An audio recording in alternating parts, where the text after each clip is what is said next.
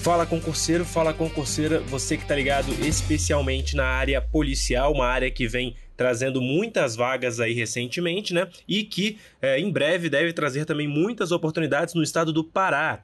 De acordo com informações do jornalista Mauro Bona, do Diário do Pará, o edital para o concurso PM Pará 2020 está no forno, tá bom, pessoal? E deve ser publicado até o fim de junho, com 2.400 oportunidades, sendo 100 para o cargo de oficial e aí o restante todo para o cargo de soldado.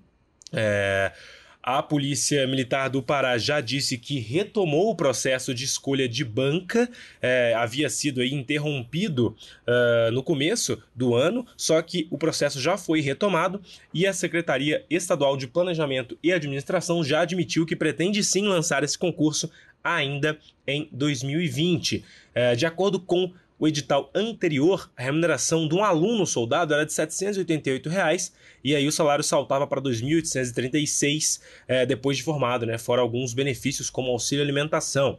É, o oficial aluno ele ganha aí é, 650 reais de auxílio alimentação, né? E também depois de formado chega aí aos seus 5.781 reais. Para mais informações deste concurso, acesse o blog do Direção Concursos. Lembrando que você pode compartilhar esse áudio com seu amigo que está estudando para o concurso da PM do Pará.